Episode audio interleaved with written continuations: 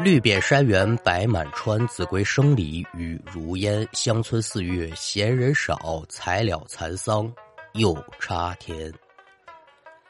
列位民工，欢迎来到空灵客栈，我是说书人悟空，一起聊聊邪乎事儿。那要听书，您往二零一五年我国某地区来看吧。咱们今天要说这一位呢，三十岁出头的年纪，名字叫做邓健，是一家公司的老板。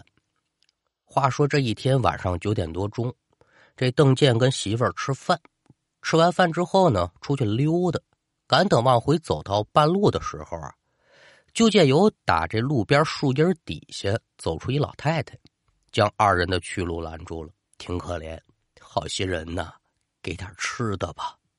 一瞧，这个人是六十多岁的年纪，身上挺脏的，衣服也挺破，肩膀上呢挎着这么一大包袱。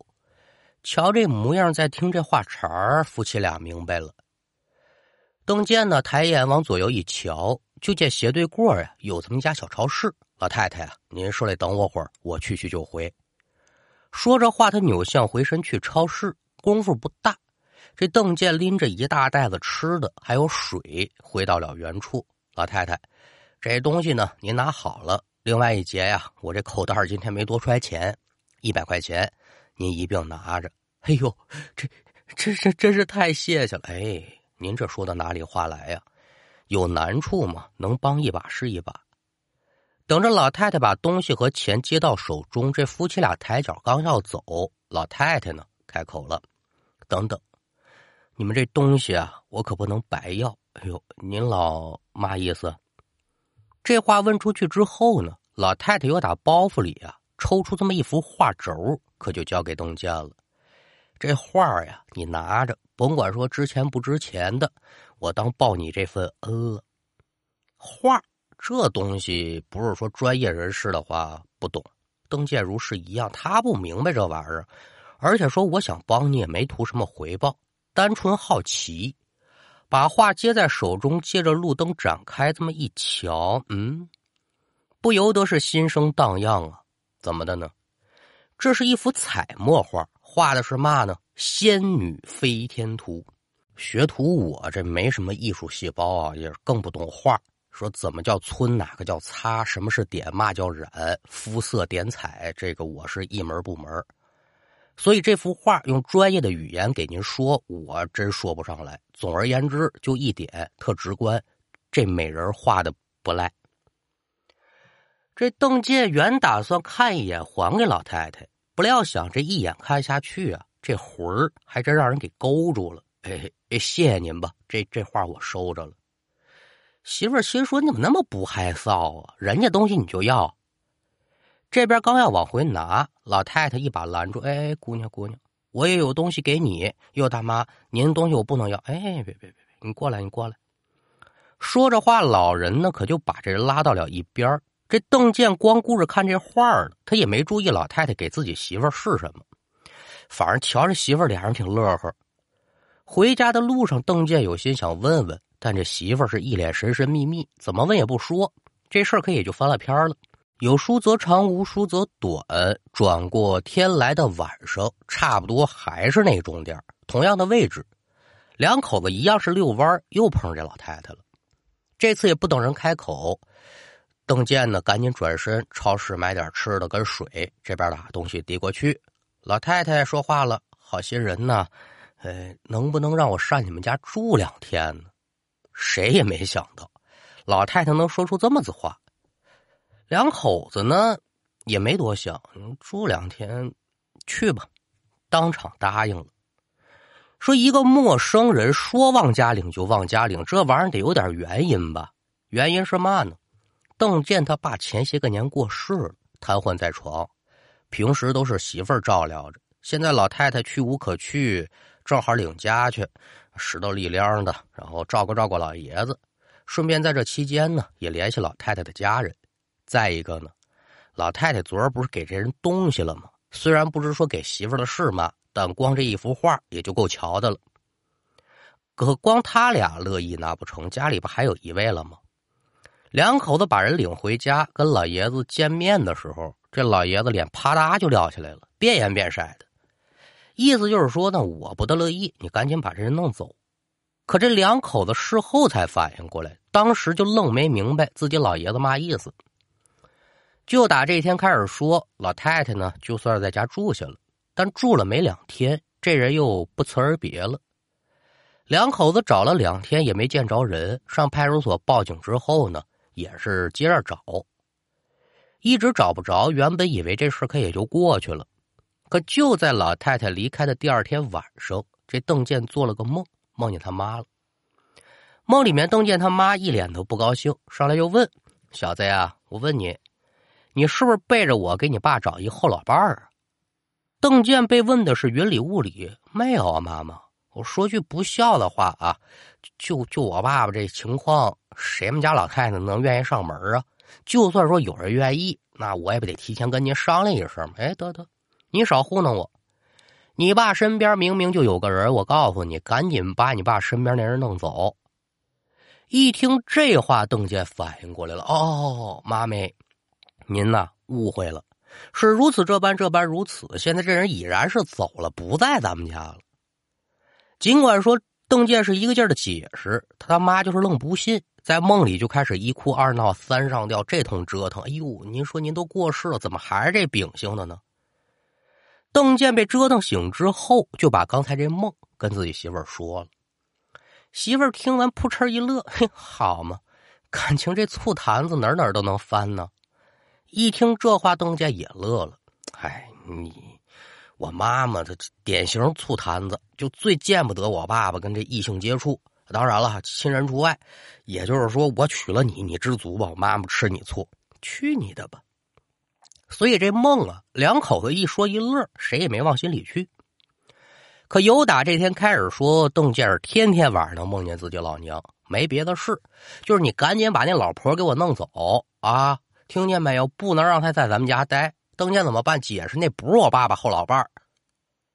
可当妈的就愣说那老太太没走，就在家里头呢。两个人好的快成一个人了。到最后呢，就直接威胁邓健：“你要不把那老狐狸精给我弄走，我呀就把你爸弄走。你琢磨着吧。”一次两次不在意，可次数多了，这媳妇心里犯嘀咕了：“要不咱给妈烧点钱？我怎么感觉这事儿……”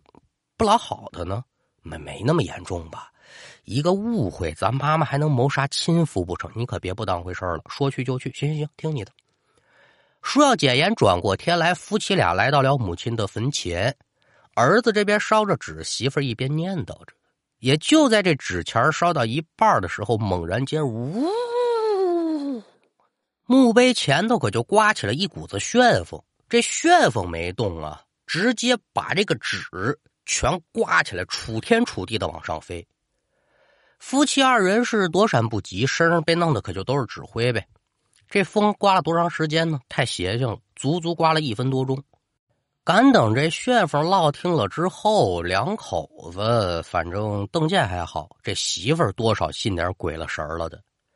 见此情形，口中惊叫：“坏了，咱妈这肯定是生气了，不收钱。”怕不是真要出事儿吧？行行，别别瞎说，神叨叨的，多吓人呢！赶紧把剩下这点纸钱烧完，烧完再回家了。媳妇儿拗不过邓健，跟着把钱烧完，可就返回到家中。白天是一切正常，赶等到了晚上十一点多钟，两口子睡得正香，猛听得也不知哪儿啊，传来这么一阵咯咯咯的傻笑。两个人都被这笑声吵醒了，穿上衣服下床，循着笑声一找，这可就发现了，这声音有打正见他爸那屋传过来的。推开门，点灯，那么一瞧啊，老爷子呢直眉愣眼，瞧着门口，口中嘿嘿直乐。瞧见这一幕，两口子都呆住了。你家这老爷子自打瘫痪之后，可没什么动静啊，今儿都乐出声了。这病见好，爸呗。你是不是感觉好好点啊？老爷子没反应，还是给给傻乐。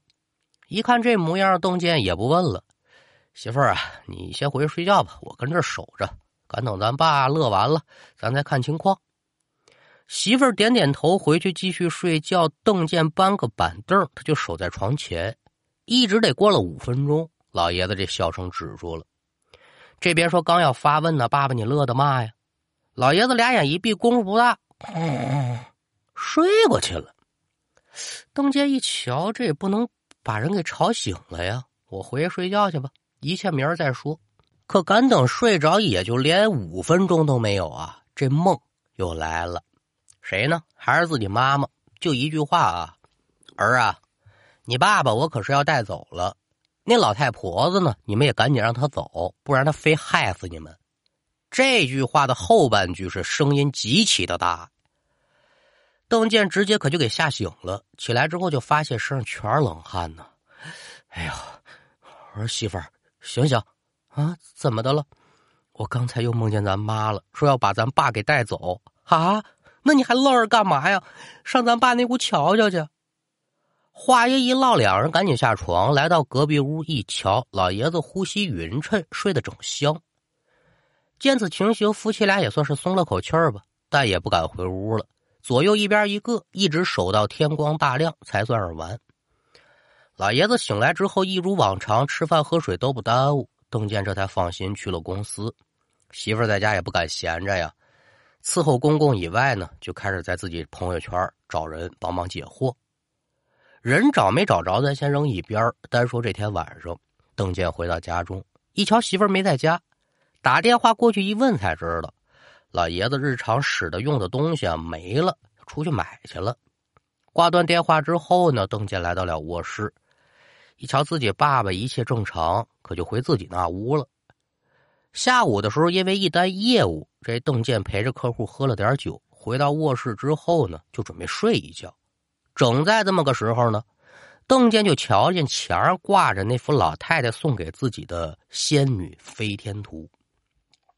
现在这屋里没开灯，窗户透进来的月光啊，正打到这幅画上。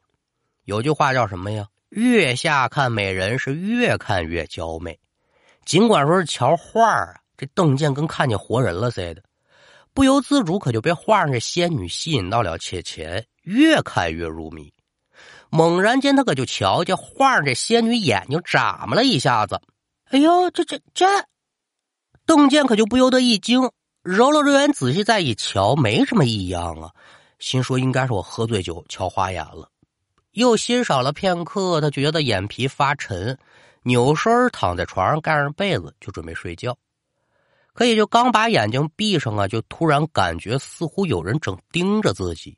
与此同时，这房间可就传来一阵轻微的脚步声，他就以为是自己媳妇回来了，没在意，继续睡。可睡也没睡踏实了，不为别的，这种被人盯着的感觉，它始终存在。这玩意儿他太难受了。你谁呀？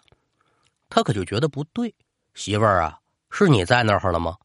没人搭腔儿，他赶紧把眼睁开，床前、床后、床左、床右，可也都没人。整纳闷的时候，又感觉身上有点冷，低头再这么一瞧啊，发现身上盖着被子，不知什么原因被扯到地上去了。邓建由打床上坐起来，刚要弯身捡这被，猛然可就瞧见有这么一个身高一米左右的黑影在窗户边朝着门外往出跑。见此情形，这人吓了可是一跳啊，酒劲儿也就醒了大半了。能看得出来，这黑影准是个人，甭管是谁，但准不是我们家的人。哎呀，家里来贼了！有这想法，邓健睡不着了，翻身下床，一路开始就追。可屋里各个房间瞧了一遍，也没瞧见刚才那人。就在他第二次寻找的时候，媳妇儿正回家，把刚才的所遭所遇演讲一遍。媳妇儿闻言，心说：“这八成八是闹了鬼了。”老公啊，这事儿你甭管了。他也没明说，但是心里暗自下决定了，找人这事儿我得抓紧。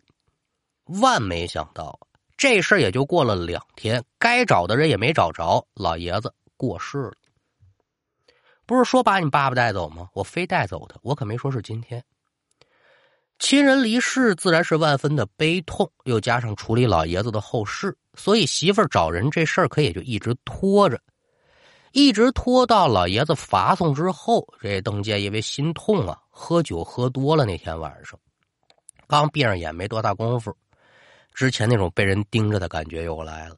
睁眼之后发现被子还是被拽地上去了。这次他可没捡被子，他就看那黑色人影再次出来了，也是同样的举动，由打窗前往卧室外面跑，速度挺快。但好在说这次床头灯开着了，正脸那瞧不见，但背影还真像是之前自己收留的那老太太。好好好，你看我不抓住你啊！刚要下床，腾的一下子，就像有这么一双无形的手，一把推住肩膀，直接给他摁床上了。别动，小子！任凭说自己怎么扎着，他就是动不了。你说这玩意儿这怎么这么难受啊？他还没反应过来呢，他这情况就是咱俗称的鬼压床。鬼压床之后，紧跟着就是眼皮发沉呐，使尽了全身的力气，可也就是睁开这么一条缝他就凭着一条缝啊，隐约就瞧见有个人慢慢的呢朝床边走。因为媳妇儿睡在旁边，他就有心叫人，但是无济于事啊，发不出音儿了，正着急。就见这人已然是来到床边了，紧跟着是一股冷风袭来。哎呦，打了一哆嗦，清醒了不少，眼前也清楚了。再仔细一瞧，眼前这人非是旁人，正是那老太太。老太太在窗前站稳身形之后，就开始慢慢的把这脸呢朝着邓健这边凑，越来越近，越来越近，马上可就要鼻子尖碰上鼻子尖的。耳听的啪的一声脆响，紧跟着呢。这郑健如释重负一般，整个人又能动了。与此同时，那老太太也就消失不见了。哎呀，哎呀，不好了，媳妇儿，咱们家闹鬼了！那老太太不是活人呐。媳妇儿人家多有主意，人家一早就认准家里闹鬼了，可没想到会是那老太太。又一听自己爷们是听到啪的一声响，才没有鬼压床了。他就立刻催着邓健寻找这声音的来源，很快可以就找去了。那么说这声音到底从哪儿来的呢？开书没给您交代，咱现在说也不晚。邓健是干嘛的呢？开公司的，开公司为的啥呀？求财呀！所以在公司和家里头啊，就各供了一尊关二爷的神像，五财神嘛。另外一节呢，邓健还求了个关二爷的玉坠挂在脖子上。平时只要一回家，就把这玉坠摘下来，放在二爷神像前头。这会儿再一瞧，这块玉啊，断成两半了。两块玉磕在一起，试试梆梆，那声音跟刚才那声音还真挺相似。那甭问了，这就应了“玉能挡灾，灾过玉碎”的说法了。书给您说到这儿，两口子什么心情，咱就不用再细说了吧。赶紧花钱请人破吧。请来这人是谁呢？全真教支派龙门派世字辈的一位师傅啊，因为人家师傅有交代，不允许提他的这个名讳，这学徒呢也就不跟您明说了。师傅把详细问明之后呢，拿了这么一个装有狗血的葫芦、一块红布，还有一本经书，跟着邓健可就来到家了。师傅说了，那老太太不是活人，是个鬼，是个什么鬼呢？讨债鬼。在此之前还杀过人，具体杀了多少，这师傅没细说。但这讨债鬼啊，和咱们以往讲的那不一样。一旦他选中目标之后呢，会以讨吃讨喝的方式出现，并且在得手之后呢，会回赠对方心中喜欢的东西。说这东西你给我，我不要，万事大吉。OK，一旦说这东西你要了，那你就算是被缠上了。那说这讨债鬼他具体讨什么呢？吃喝钱也都不是啊，是人的精气。师傅问了，说老太太给了你什么玩意儿？说给了我幅画，来拿来我瞧。邓建闻言，连忙从卧室当中把这幅《仙女飞天图》可就拿给师傅了。师傅接过这画之后，放在地上，拿狗血这么一泼，来来来，你再瞧瞧这幅画。邓健低头再朝画上一看，一看之下呀，就见原本崭新的一幅画开始慢慢的可就变得老旧了。画上那仙女儿身子是一切正常，但脸部的油墨开始慢慢的褪色，慢慢仙女头部可就剩个轮廓了，整个五官也就失踪了。看清楚没有啊？嗯，看看清楚了。这师傅说着话，就开始念咒结印，然后用红布呢把这画包起来。一番念经之后吧，就说了：“这老太太呀，就附在这幅画上，所以这画我得拿走。哎，没问题，您您请便。另外一节，你媳妇手里是不是还有一样东西啊？啊，没错，赶紧拿过来吧。功夫不大，这个他媳妇拿着一首饰盒走出卧室，首饰盒打开，里面是个嘛呢？是个金镯子，也不是说这镯子值多少钱啊，是这个雕工太精美了。师傅接过这手镯在手，又泼点狗血。来来来，你再瞧这什么？夫妻二人拿眼仔细观瞧，干溜，什么金手镯子呀？一根弯成圆圈的铁钉。师傅，这这铁钉，嗯，可别说是铁钉，这不是一般的钉子，棺材钉。闻听此言，夫妻俩不由得大吃一惊。行，你们两口子呀，一个爱美人一个爱首饰。尽管说是心善，终究还是逃不过贪婪二字啊！这话说的再明白不过了。夫妻俩也是无言以对，就问说：“那我们家老爷子这死跟老太太有点关系没有啊？”老爷子这不是老太太弄死的，你妈给带走的。刚才说了，老太太她讨的是人的精气，你爸爸有病在身，阳气弱，这不是他首选的目标。但是你妈肯定不能让他得手。情愿把人给带走，也不能让你爸被吸尽了精气而亡。媳妇不明白，师傅，我们家供着关二爷呢，那为什么玉坠能挡灾？关二爷成天在这上香受供奉，他不能出来挡灾呢？哎，你怎么就确定这关二爷没有出手相救呢？实话与你讲来，要不是这关二爷，你们一家三口这命啊，恐怕也都不在了。师傅这话没错。第一次那黑影，也就老太太现身的时候，邓坚为什么找不着人呢？就因为这关二爷。二了一次现身呢，为什么是玉坠挡灾，不是关二爷呢？不是说关二爷不管，没法管了，怎么呢？谁让你拿人家东西，你理亏呀？但不管不拎，所以这才有了玉碎这一节。另外呢，关二爷可不仅仅是财神，那是镇宅的神人呢。妖魔鬼怪惧之，为什么邓健他妈天天能托梦？也是因为关二爷在背后给开一小门你快提醒提醒你们家没心没肺的孩子吧！干嘛呀？这是俩人一拖再拖，一直拖到老爷子过世才请师傅。关二爷也是恨铁不成钢，你说你叫个嘛玩意儿？但好在来说吧，师傅终于请来了，讨债的鬼最终也是不能再逍遥法外了。赶等着这一切都说清楚、讲明白之后，师傅将画跟这棺材钉在红布里包好，回去呢跟他师傅复命。临行之际，这师傅留下这么一句话啊，纯纯的大白话，说：“二位啊，哎，道爷，人生在世啊，切莫沾染贪婪二字。”这话说的多白呀！但是呢。这句话，学徒也送给您，送给我自己，送给所有的朋友们共勉。那书说至此，咱们今天这一段故事也就告一段落。